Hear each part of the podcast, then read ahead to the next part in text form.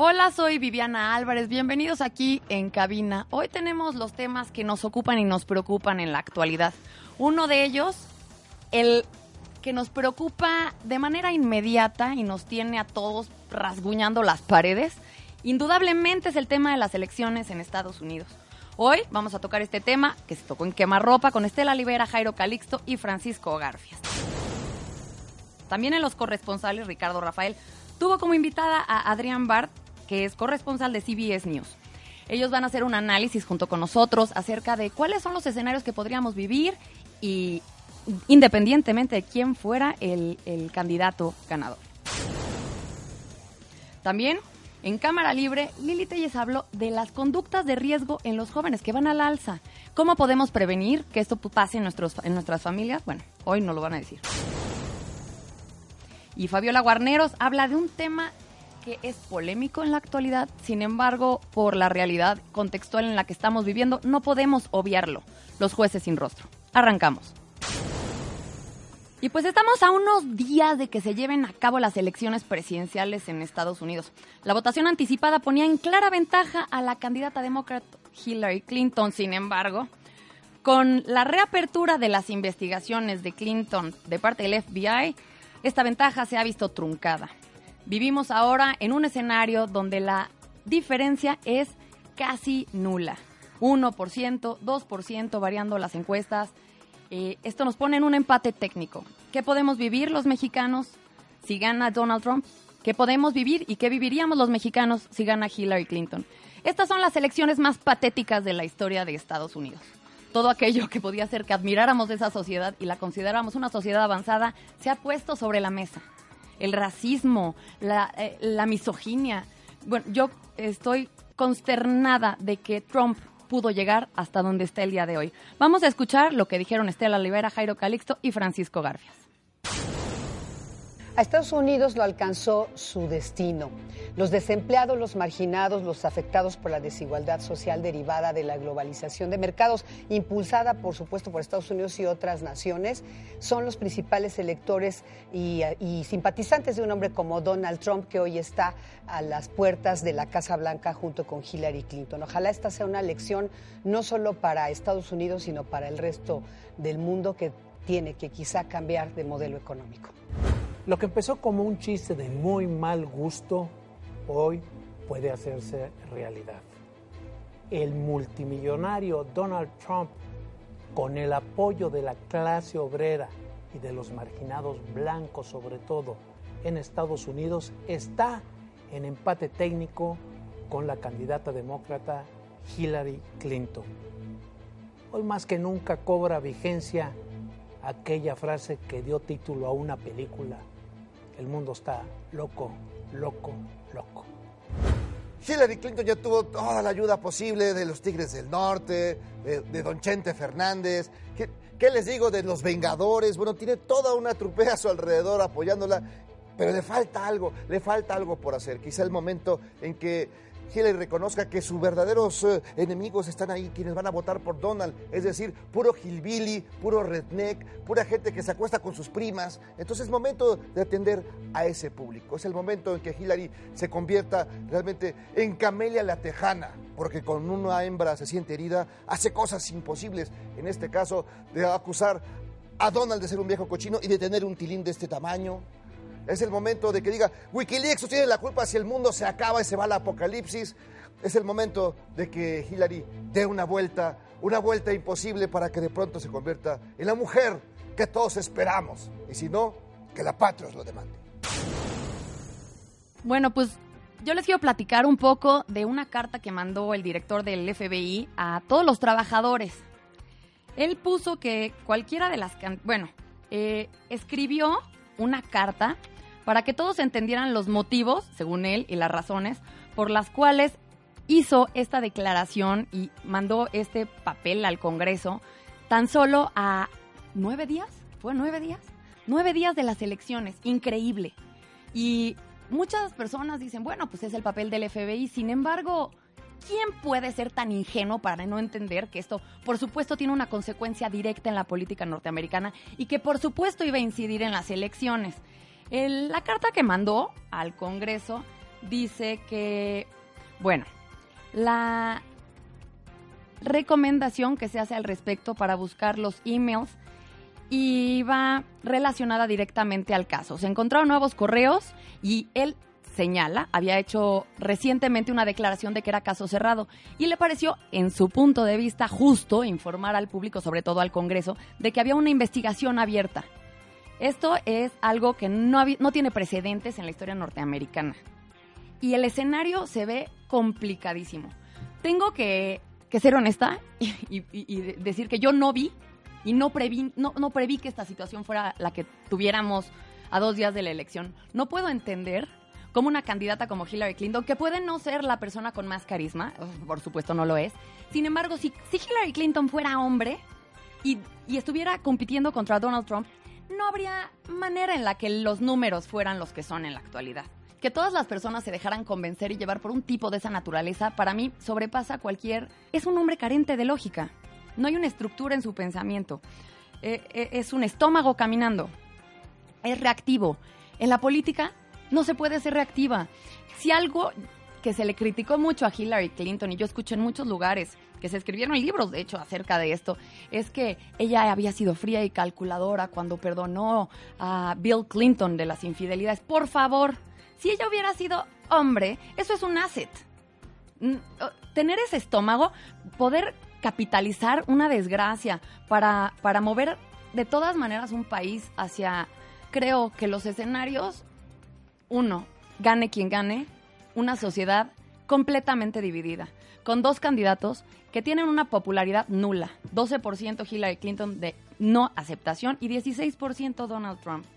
Eso nos habla de que un altísimo porcentaje de la población norteamericana no lo soporta a los dos. Y los que siguen a unos y los que siguen al otro son antagónicos y parece que estuvieran en una pelea intrínseca por el por cuestiones que ni siquiera van a afectar de forma directa a los norteamericanos. Puedo entender perfecto que hay una clase que se ha visto relegada a un segundo plano, que ha perdido, o que a su forma de ver ha perdido oportunidades para como estaban acostumbrados a vivir, como los videos que ponen ahora de los 50, ¿no? Que Make America Great Again, ¿no? Y eso es como regresar a las épocas de la posguerra, de, las, ¿no? de la Segunda Guerra Mundial. Sin embargo, el mundo no es el mismo. es increíble que crean que eso podría lograrse en, en un mundo globalizado donde la interdependencia es casi absoluta y donde unos de los los, bueno, los, mayo, los, los que se han visto beneficiados de forma más amplia, por supuesto han sido ellos. Ellos son los que utilizan la mano de obra barata de otros países. Ellos son los que pueden, los que tienen el capital, los que invierten en otros lugares, pero también que se llevan esa riqueza a su país. Eh, entonces, bueno, yo creo que hay una clara... Es un, es un vacío educativo eh, en, en, estas personas que, que además puede ser hasta ofensivo. Yo, no puedo entender a una mujer que vote por Donald Trump. Yo no puedo entender que se ponga en el mismo plano los agravios que ha cometido uno contra los agravios que ha cometido el otro. Eh, ¿En qué momento la investigación del FBI de los correos de Hillary Clinton es igual a 12 acusaciones que tiene Donald Trump por eh, assault, ¿no? Por, por ¿no? Por, por acoso sexual, vamos. Es, increíble que estemos en este escenario, nos enseña que tenemos que ver cómo y hacia dónde queremos ir, porque definitivamente estamos viendo que el populismo va al alza, o sea, la, extrema derecha y la extrema izquierda resurgen. Tan impensable como eso podía resultar en el imaginario de algunos, están volviendo a resurgir todos los pensamientos extremistas, que son iguales los de un lado que los del otro, con las consecuencias históricas claras que ya hemos visto tanto de un lado como del otro, y que dejan a un altísimo porcentaje de la población en un grave peligro. Y en un grave peligro porque lo estamos viendo en, en, términos concretos. Hace poco tuve la oportunidad de estar en Los Ángeles y la sociedad latina ya está viendo el efecto, ya está sintiendo el rechazo social. Lo que hace poco era mal visto, eh, ahora no lo es de la misma manera. Lo políticamente incorrecto que resultaba hace poco tiempo, eh, ahora se está volviendo algo permitido. Tantos pasos que se habían dado para adelante en una campaña se fueron para atrás. Bueno, vamos a escuchar también a Ricardo Rafael, ah, bueno, con Adrián Bart, que es la corresponsal de CBS News, que habla de las consecuencias que México podría ver en los distintos escenarios. ¿Gana Hillary Clinton o Donald Trump? ¿Por qué te parece tan importante evitar el abstencionismo más allá de los valores demócratas que pueden guiar esa discusión? Bueno, esta ha sido más tema en esta elección, yo creo, también por el voto latino, que según las estadísticas que yo he visto, los latinos en Estados Unidos suelen no salir a votar. Entonces, este sería un factor, ¿no? En que quieren que, que, todos salen, bueno, ese es del lado demócrata, ¿no? ¿Y, y, también la población afrodescendiente? Es decir, sí, no son No sé si las estadísticas son iguales, pero sí ha, sido un push allí en estos sectores. Y en, en, general, en jóvenes, este ha sido tema de toda esta elección que tocó eh, el senador Bernie Sanders, ¿no? De que los jóvenes en Estados Unidos están muy decepcionados con con su sistema político y tal vez no salen a votar. Pues independientemente de quién gane, es perder, perder en los dos escenarios. Uno, uno perdemos más que en el otro, claramente. Sin embargo, ya el racismo hacia, hacia México como país, hacia nuestros connacionales que están en Estados Unidos y hacia nosotros, y la forma en la que una gran parte de la sociedad norteamericana nos ve, y lo dicen los números, ¿no? Los, o sea, los números dicen que él, que, que, la sociedad puede estar de acuerdo con las declaraciones que ha hecho Donald Trump. Y eso nos pone en una situación peligrosa porque son millones de mexicanos los que viven y conviven diariamente y los que trabajan para estas personas y, y los que pueden verse en una situación de discriminación aún mayor de la que ya viven. Eh, yo no siento que esto nos va a tener que llevar a replantearnos muchas cosas. La sociedad todavía no estaba lista, yo creo, para ver una mujer surgir como la mujer más poderosa del mundo, la, la primer presidenta de Estados Unidos y que no solo fuera la mujer más poderosa de esa nación, sino que fuera la mujer más poderosa del mundo. Eso parece ser que incomoda a muchos. Bueno, y vamos con otro tema. Un tema igual, un poco complicado de manejar, espeso, porque hemos visto incrementarse las conductas de riesgo en los jóvenes. Vamos a ver qué nos dice hoy María Fernanda Olvera Cabrera, directora del INJUVE de la Ciudad de México, al respecto y qué se está haciendo. Eh, hoy debemos hablar de las juventudes en la Ciudad de México, en donde, eh, al menos en esta ciudad, hay muy pocos que efectivamente no tienen nada que hacer o no se dedican absolutamente a nada. La mayor parte de la población en la Ciudad de México son jóvenes. Cuatro de cada diez personas en nuestra ciudad tienen entre 12 y 29 años de edad. Exactamente, estamos hablando de una población muy, muy, un, grupo poblacional, un bono demográfico muy importante que sin duda si dejamos perder la oportunidad de que como generadores de capital económico, simbólico, de innovación, de ideas, de capacidad de poder incidir en la vida pública, estaremos dejando pasar una oportunidad importantísima para la Ciudad de México, más hoy hoy más que nunca cuando eh, no solamente dejamos, pasamos de un distrito federal a la Ciudad de México, esto implica toda una reforma política detrás, en donde se está en este momento discutiendo nuestra primera constitución. Eh, ¿Cuáles son las conductas de riesgo y cómo las podemos prevenir? Las adicciones, la baja autoestima, la ansiedad, depresión, el estrés. Bueno, podemos decir que muchas de estas cosas las hemos sentido todos en algún momento de nuestra vida a cierto nivel y se tienen que combatir desde el seno familiar, pero no única y exclusivamente desde ahí. Hay tres vertientes que, que, son los que nos deben de ocupar y eh, la doctora Ostrowski, que la escuché recientemente en unas pláticas, decía que para prevenir que alguien se convierta en un delincuente tenemos que fijarnos en tres núcleos. Uno, núcleo familiar.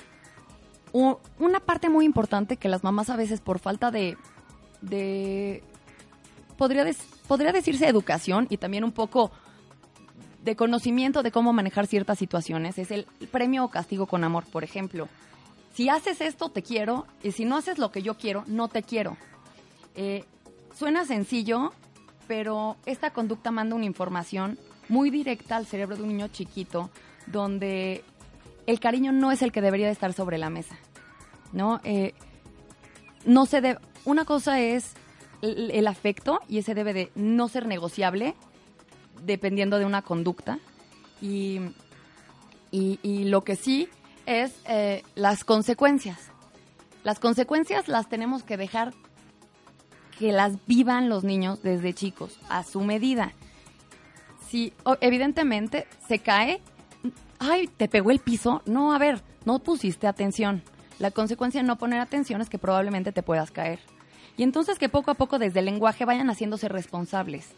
Porque tenemos una bola de adolescentes que evaden todo tipo de responsabilidad y con tal de divertirse o castigar a sus papás por alguna rebeldía específica, eh, incurren en conductas que no entienden que van a tener que vivir consecuencias directas ellos mismos. Y bueno, este, es, este era una vertiente. La siguiente, por supuesto, es el núcleo social en el que, en el que convive y vive el niño, ¿no? Eh, digo niños porque es desde donde debemos de ir forjando que tengan esas conductas de riesgo no tan a la mano. Evidentemente, un adolescente por pertenecer es capaz de cosas viles, ¿no? Eh, claramente, si está, si su grupo social, su, su banda de amigos, todos hacen una cosa, bueno, pues por pertenecer, evidentemente están en riesgo. Entonces también es poner atención con quiénes se está juntando, qué hacen su tiempo libre. Y otra cosa es, el tiempo libre también tiene que ser manejado y canalizado. Tienen muchísima energía. Si no les decimos cómo pueden utilizar esa energía, cuál es la remuneración que se siente al tener ciertos logros, si haces un deporte y lo practicas de forma constante, y, con el tiempo ese mismo deporte te lleva a sentir que puedes lograr tus metas, ¿no? Y, y, eso se va forjando con el tiempo y desde chicos y puede ocupar espacios importantes en la vida de un adolescente. Vamos a escuchar también un poco más acerca de qué nos dice que está haciendo el INJUVE para prevenir y para evitar que más niños, además de, de caer en ciertas adicciones, pues el embarazo adolescente es todo un tema. Acompáñenme. Es de llamar la atención cómo han aumentado los embarazos en adolescentes en la Ciudad de México. ¿Entre qué rangos de edad? Mira, eh, hay embarazos no planificados en mujeres jóvenes que se presentan eh, en menores de 20 años y cuando nos llama la atención es cuando se presentan entre mujeres de 12, adolescentes, niñas prácticamente de, 12, años de, 12, entre 12 y 15 años de edad. Son unas niñas. Exactamente, y además eh, provoca altos riesgos a su salud. El pasado 26 de septiembre se conmemoró el Día Internacional de la Prevención del Embarazo Adolescente y no planificado, que no es lo mismo. Hablando del embarazo adolescente, un tema muy importante es que las mujeres se empoderen y vean que las consecuencias de verdad, en su mayoría la viven las mujeres solas, ¿eh? Entonces, si tienen hijas chavitas, que se den cuenta que no es una forma de cariño, no es una forma de aceptación, por el contrario. O sea, ellas tienen que decidir de su propia vida, de su propio cuerpo y hacerse conscientes de no es bien, no es mal, hay un cómo y hay un camino y, y las consecuencias, ¿no? Evidentemente, tiene consecuencias, no solo en el embarazo, sino en la cantidad de enfermedades que hay hoy en día. Entonces, bueno, cada, cada niña, yo creo que, y digo niñas porque son las que tienen que cambiar la, la perspectiva de, de, su cuerpo y de su autoestima, porque son las que tienen las consecuencias más graves y acaban en situaciones de pobreza, de, de, de desigualdad terrible. Y, por ejemplo, ahí les va también otros números, nada más para que vean cómo cada delegación tiene su problema específico. En la actualidad, Miguel Hidalgo es la delegación con mayor número de jóvenes deprimidos. Xochimilco con altos índices de estrés. Iztapalapa con ansiedad. Si yo también viviría con ansiedad en Iztapalapa. Y pues otro tema interesante y que tenemos que analizar a profundidad es la figura de jueces sin rostro, porque la Comisión Nacional de Derechos Humanos planteó la posibilidad de evaluar si se instaura esta figura. Esto con el objetivo de evitar que los impartidores de justicia sean objeto de intimidación o atentados como ha sucedido recientemente. Y los jueces pues son pieza clave para concretar un sistema de justicia que acabe con el flagelo que hemos vivido de la corrupción y del narcotráfico.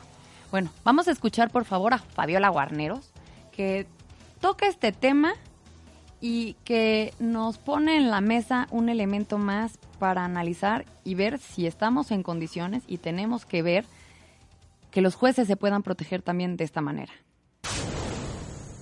El asesinato del juez federal Vicente Antonio Bermúdez Zacarías es un hecho gravísimo que debe ser aquilatado en toda su trascendencia. Como se supo después, Bermúdez Zacarías tenía bajo su responsabilidad casos relacionados con la delincuencia organizada, en particular de Joaquín El Chapo Guzmán y los Zetas. Los jueces son pieza clave en la concreción de un sistema de justicia que acabe con el flagelo del narcotráfico.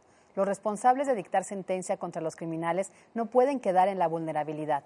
Ya la Comisión Nacional de Derechos Humanos ha planteado la posibilidad de evaluar si se instaura la figura de jueces sin rostro, que evite que los impartidores de justicia sean objeto de intimidación o atentados. Y más importante aún, es urgente un pleno involucramiento de la sociedad, porque ninguna justicia puede funcionar en la indiferencia. Y bueno, la figura de jueces sin rostro ha funcionado en algunos lugares. Su origen es, fue en la década de los 90 en el gobierno de Fujimori y se crearon estos para los acusados de terrorismo en Perú, particularmente por los crímenes de Sendero Luminoso. También después Colombia aplica eh, esta figura para combatir no solo la delincuencia, sino el terrorismo que estaban unidos. Y bueno, esto también se ha instaurado en Italia, y, de acuerdo con la RAI, que es la televisión pública de esa nación, 27 jueces fueron ultimados. Los casos más emblemáticos son los del juez Giovanni Falcone, así como el juez Pablo Borsellino, atentados que fueron perpetrados en el 92 respectivamente y que fueron ordenados por la mafia siciliana. ¿Funcionó? Sí funcionó. ¿Qué dicen en México? ¿Qué dice el Poder Judicial de esta figura en México?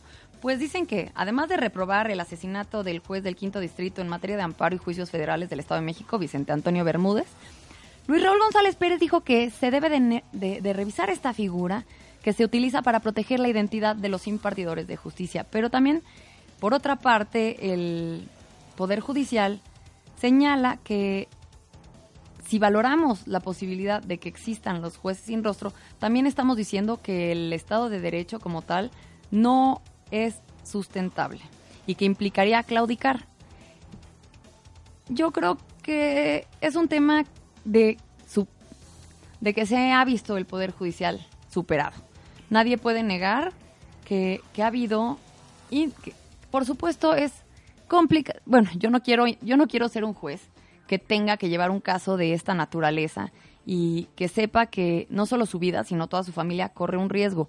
No señalo ni digo que debería ser una figura eh, generalizada. Es nada más para casos muy específicos donde sea de sumo riesgo para el juez emitir una bueno un, un, un, fallo. Este el bueno el que fue el ministro ya es ministro en retiro Guillermo Ortiz señala que dentro de las situaciones de riesgo de la delincuencia actual en el mundo se ha hecho necesaria la secrecía de algunos servidores públicos y trae al recuerdo de las señoras y señores ministros, los jueces sin rostro, que se establecieron en Colombia y que en México se han tratado de implantar, pero no se han puesto de acuerdo. ¿Qué pasará? Pues focos rojos vemos, pero el tema apenas se va a poner y se va a subir a la mesa y el resultado pues va a estar en debate y en la boca de todos los que quieran y puedan tener alguna implicación y bueno, no todos comparten la idea de que se deba de instaurar la figura de jueces sin rostro. Y los funcionarios consultados dijeron que es bienvenido el debate. Vamos, se va a abrir sobre la, se va a poner sobre la mesa y, veremos si a México le conviene, porque es un tema también de, de, figura. A nivel internacional, para algunos sería aceptar que una situación superó al Estado. ¿no? Y no todos están de acuerdo con, con evidenciar las fallas que existen dentro del Poder Judicial. Y bueno, pues fueron puros temas densos para hacer viernes. Pero bueno, cambiando, yo les voy a recomendar qué hacer este fin de semana. Porque yo, yo también ya me quedé sin dinero. Entonces, les voy a recomendar que se vayan a recorrer. ya no están las ofrendas de del Zócalo, pero siguen los alebrijes monumentales en reforma y realmente están espectaculares. Si pueden, dense una vuelta y bueno, también los invito a que vean la programación que tenemos para ustedes en Azteca Opinión hoy y mañana a partir de las 12 de la noche. Va a haber un poco de todo y vamos a andar en esos temas que ahora, pues la actualidad nos hemos visto superados, nos hemos visto superados por aquello que, que no veíamos venir claramente. Y si quieren tener una opinión más informada, les recomiendo de verdad que no se pierdan toda la programación del día de hoy. Les recuerdo nuestras redes sociales, eh, nos pueden escribir, es arroba, en, Twitter es arroba Azteca Opinión, facebook.com diagonal Azteca Opinión. También se pueden meter en nuestra página que es www.aztecaopinión.com. También les recomiendo que si no tienen mucho que hacer, vean los documentales que están en nuestra página del 88 pueden ver Maquío, Cárdenas, Salinas y armar una perspectiva histórica más clara de qué fue lo que sucedió en ese momento. Y bueno, pues yo estaré con ustedes la próxima semana. Les agradezco muchísimo habernos acompañado el día de hoy. No estuvo Paula Roca, pero estoy yo aquí con ustedes y de verdad les agradezco toda su atención. Muchísimas gracias.